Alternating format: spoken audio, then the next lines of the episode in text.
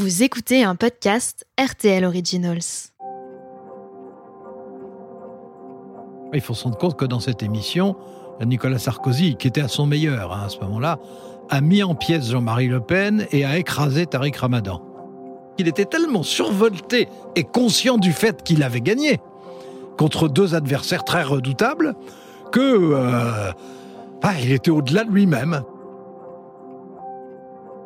Bonjour, je suis Benjamin Sportouche du service politique de RTL. Vous écoutez L'œil de la République. Nous poursuivons nos entretiens exceptionnels avec Alain Duhamel. Ce grand observateur de la vie politique française nous raconte ses anecdotes. Il nous confie ses souvenirs et nous révèle les coulisses de la Ve République. Nous sommes le 20 novembre 2003 sur le plateau de 100 minutes pour convaincre avec pour invité ce soir-là Nicolas Sarkozy.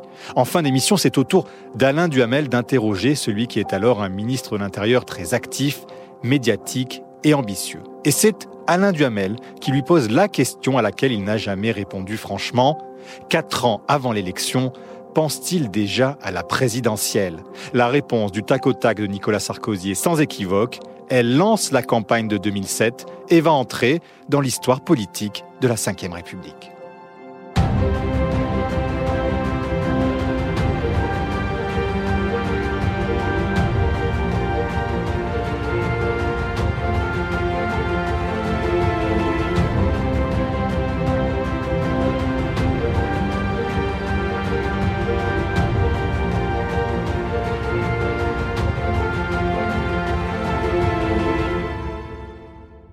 Alors, dans la réponse à sa dernière question, Laurent Fabius, dont vous parliez à l'instant, euh, a reconnu que quand euh, il se rasait le matin, en regardant son miroir, il lui arrivait de penser à la candidature à l'élection présidentielle.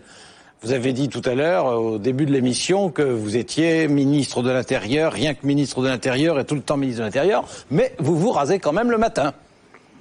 Alors, quand vous vous rasez le matin, là, vous pouvez penser à autre chose qu'au ministère de l'Intérieur. Est-ce qu'il vous arrive à ce moment-là de penser à l'élection présidentielle? Pas simplement quand je me rase. Merci. Cette question, est-ce qu'elle vous vient avant l'émission? Est-ce qu'elle vous vient spontanément? Est-ce que vous l'aviez préparée? Racontez-nous. Ah non, non, c'était pas du tout préparé. D'abord, euh, comme vous le savez peut-être, euh, j'improvise mes questions. Je me prépare sur le sujet. Mais ensuite, j'improvise les questions pour une raison très simple, c'est que c'est le seul vrai moyen de rebondir spontanément quand on a euh, un, animal politique de première classe devant soi. Donc euh, non, je n'y avais pas pensé. En, plus, je m'étais évidemment organisé avec Olivier Mazerolle, comme toujours. Moi, je faisais toujours le dernier quart d'heure ou les dernières 20 minutes. Mais il était entendu que c'était lui, c'était la logique quand même, qui au début de l'émission allait le pousser au maximum sur est-ce que vous serez candidat ou pas candidat. Ce qui a été vraiment une grande surprise, et une certaine joie d'y être arrivé, c'est que il a refusé au début, euh, comme il le faisait depuis des mois, et puis que brusquement, à la fin, il a accepté. Alain Duhamel, c'est l'un de vos meilleurs souvenirs, cette émission, ce moment-là? Oh, c'est forcément euh, un des plus marquants, oui. Et un des meilleurs au sens où il s'est vraiment passé quelque chose. C'était un, fait politique nouveau et un fait politique d'importance. Hein. Puisqu'en fait, c'était... Euh, le, probable futur candidat de la majorité qui se désignait, euh, donc qui prenait position, qui faisait son coming out de candidat. Donc évidemment, j'avais le sentiment que c'était un moment important. Parmi les souvenirs de questions que j'ai pu poser et qui ont eu des conséquences, il y en a d'autres. Hein. Euh, mais je dirais que affectivement, c'est celui avec Nicolas Sarkozy qui effectivement était le plus euh, théâtral. C'était assez amusant, c'est la seule fois de ma vie que ça m'est arrivé. Il y a certaines fois où, en sortant d'une émission, je me suis fait agresser par euh, ceux qui accompagnaient le ou les invités. Mais là, c'est la seule fois de ma vie où, quand l'émission, quand les lumières se sont éteintes, il y a toute l'équipe, alors, mais les techniciens, les, les caméramens, même ceux qui sont chargés d'accueillir les invités, tout le monde s'est précipité comme une espèce de pack en gros, c'est on y est arrivé, c'est nous les meilleurs. Ça avait un côté absolument de joueurs de rugby qui viennent de gagner leur match. Alors, euh, comme vous savez, je suis pas tellement démonstratif, donc j'étais un peu surpris, mais au fond assez content. Et euh, voilà, on avait le sentiment que c'était nous qui avons marqué le but. Alors revenons en arrière sur cette émission. Pourquoi d'abord Nicolas Sarkozy est invité ce soir-là? Est-ce que vous savez qu'il a une intention de se déclarer? Ah ça pas du tout Pas du tout d'ailleurs. Il passait son temps, pendant cette phase-là, à ne pas vouloir se déclarer et à dire que ça n'était pas le moment, pas l'instant et pas le lieu. Non, non, non, non. Mais la réalité, c'est que il était le ministre de l'Intérieur et la principale personnalité, je dirais la principale curiosité au sein de ce gouvernement. Comme ministre de l'Intérieur euh, de Jean-Pierre Raffarin, on parlait plus de lui que du Premier ministre, plus de lui que du ministre des Finances, plus de lui que du ministre des Affaires étrangères Dominique de Villepin. C'était la star du gouvernement. On voyait bien que s'il ne parlait pas du tout, s'il se refusait à parler de candidature présidentielle, en revanche, il était tout le temps sur le terrain, sous les médias, et euh, je dirais qu'à la tête du ministère de l'Intérieur, euh, il était en représentation médiatique permanente. Alors sincèrement, en 2007, vous n'y pensez jamais? Euh, Je vais vous dire quelque chose, là aussi j'ai promis d'être sincère. J'aimerais que vous imaginiez une minute ce que c'est que le travail de ministre de l'Intérieur, ce que j'ai sur les épaules, ce que les Français attendent de l'action de ceux qui travaillent avec moi. J'ai une montagne immense à gravir. Je comprends tout à fait normal que vous me posiez la question. Mais j'ai tant à faire. Et je sais une chose, monsieur Mazerolle, de toute l'expérience qui est la mienne, c'est que si je ne monte pas cette montagne, là, celle qu'attendent les Français, il n'y a aucune chance que je puisse en monter une autre. Alors moi, je la grimpe, cette montagne. Et si je réussis, ce qui n'est pas sûr, alors peut-être qu'on peut penser qu'il y en a d'autres, mais pas avant. Et croyez-moi bien, ce que je fais là, ça m'occupe jour et nuit. C'était Speedy Sarkozy, on l'appelait. Oui, et puis c'était la, la personnalité que tout le monde regardait à ce moment-là. Avant une émission télévisée importante avec une personnalité qui compte, on est exactement comme deux joueurs de tennis qui font un match au moment où ils font des balles pour s'échauffer. On ne compte pas, on s'échauffe, mais on s'échauffe lentement. Il y a deux futurs présidents français qui, avant les émissions, voulaient tout savoir, étaient incroyablement précis. Quand je dis tout savoir, entendons-nous, c'est pas tout savoir des questions qui lui sont posées, mais tout savoir du déroulement de l'émission, mais de la moindre chose. Euh, des lumières, euh, du genre de fauteuil qu'il y a, euh, de la durée réelle des séquences, etc. C'était Giscard et Sarkozy. Ce sont les deux professionnels, les vrais professionnels. Quand ils s'intéressent à l'émission avant, ils cherchent à savoir au maximum pour que, au fond, ils puissent se concentrer sur les questions et n'avoir aucune interrogation d'ordre matériel pendant la durée. Vous savez que c'était une émission qui durait deux heures. Hein. Il adorait la télévision, il adorait les matchs. Et, donc, il se préparait, il s'échauffait comme un joueur de tennis. À cette époque-là, il y avait toujours Cécilia, qui jouait un grand rôle auprès de lui, euh, un peu attachée de presse, un peu chef de cabinet, mais qui était présente, silencieuse devant des tiers, en tout cas devant moi, mais très active et, je pense, euh, efficace. Quand il y a une émission de deux heures, si vous voulez vraiment essayer d'obtenir des réponses, il faut attendre le dernier quart d'heure à la fin, ils sont un peu fatigués, un peu détendus, euh, moins aux aguets. C'est le moment de poser une question à laquelle euh, ils n'auraient pas répondu une heure avant. C'est vrai pour tout le monde, ça. Il faut se rendre compte que dans cette émission, Nicolas Sarkozy, qui était à son meilleur hein, à ce moment-là, a mis en pièces Jean-Marie Le Pen et a écrasé Tariq Ramadan.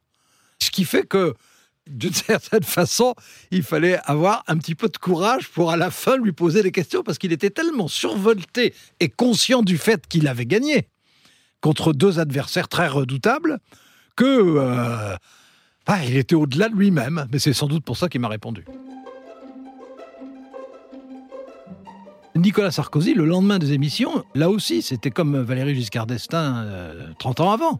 Euh, il appelait toujours le lendemain il était incroyablement organisé. Hein. Il était le seul à faire ça. Et puis en plus, il voyait bien que ça écrasait toute l'actualité, donc euh, il était au cœur de tout. La petite phrase a le don d'agacer quelques-uns de ses amis. Ce matin, le secrétaire d'État au commerce se permet donc de tenser le numéro 2 du gouvernement. C'est très difficile de courir deux lièvres à la fois. Ouais. Un ministre, c'est fait pour atteindre un certain nombre d'objectifs, et notamment ceux qui ont été fixés par le président de la République. Quelques heures plus tard, lors d'une visite au Muro, la réponse ne se fait pas attendre, ironique et cinglante. Certains de, vos euh, collègues, on va dire, ou de vos amis, euh, dont M. Dutreil notamment, euh, disent qu'on ne peut pas courir deux lièvres en même temps. Qu'est-ce que vous leur répondez? Oh, C'est une question de capacité. Tout sourire, Nicolas Sarkozy pense donc avoir les moyens de ses ambitions. L'homme pressé ne craint plus le jugement des autres, surtout au sein de l'UMP, sa propre famille politique qui se réjouissait aussi de la mine déconfite de Dominique de Villepin et du froncement de sourcils de Jacques Chirac. La rupture n'intervient qu'en 1995, lorsque Nicolas Sarkozy choisit de soutenir Édouard Balladur à la présidentielle. Une trahison que Jacques Chirac ne lui pardonnera jamais.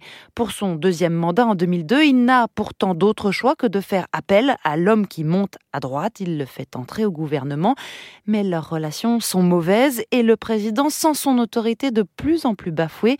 Il finira même par le recadrer publiquement. Je décide et il exécute.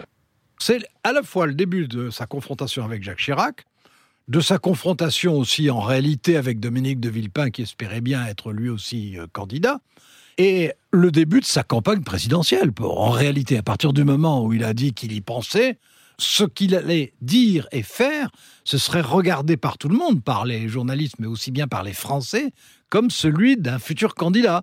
Donc évidemment, ça marque le début de sa campagne réelle.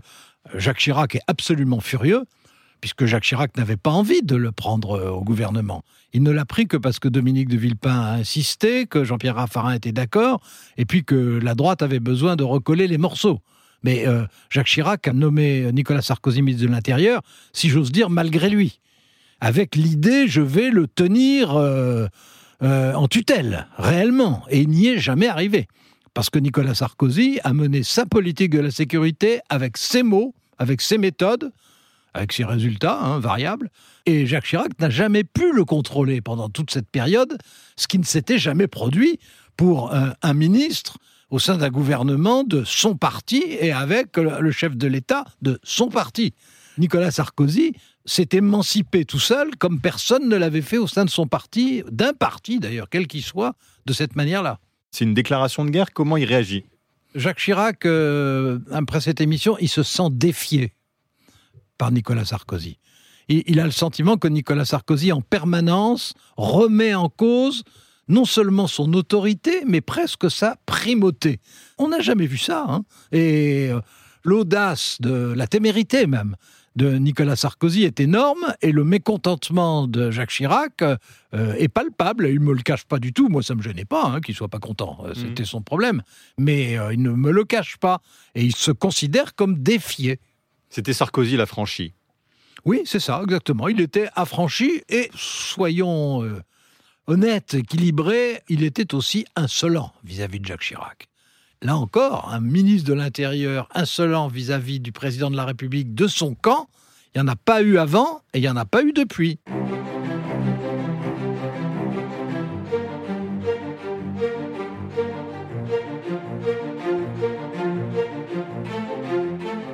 Vous venez d'écouter L'œil de la République avec Alain Duhamel. Merci à Marie-Pierre Haddad qui m'a aidé à préparer cet épisode. Vous pouvez le réécouter ainsi que tous les podcasts RTL Originals sur notre site rtl.fr.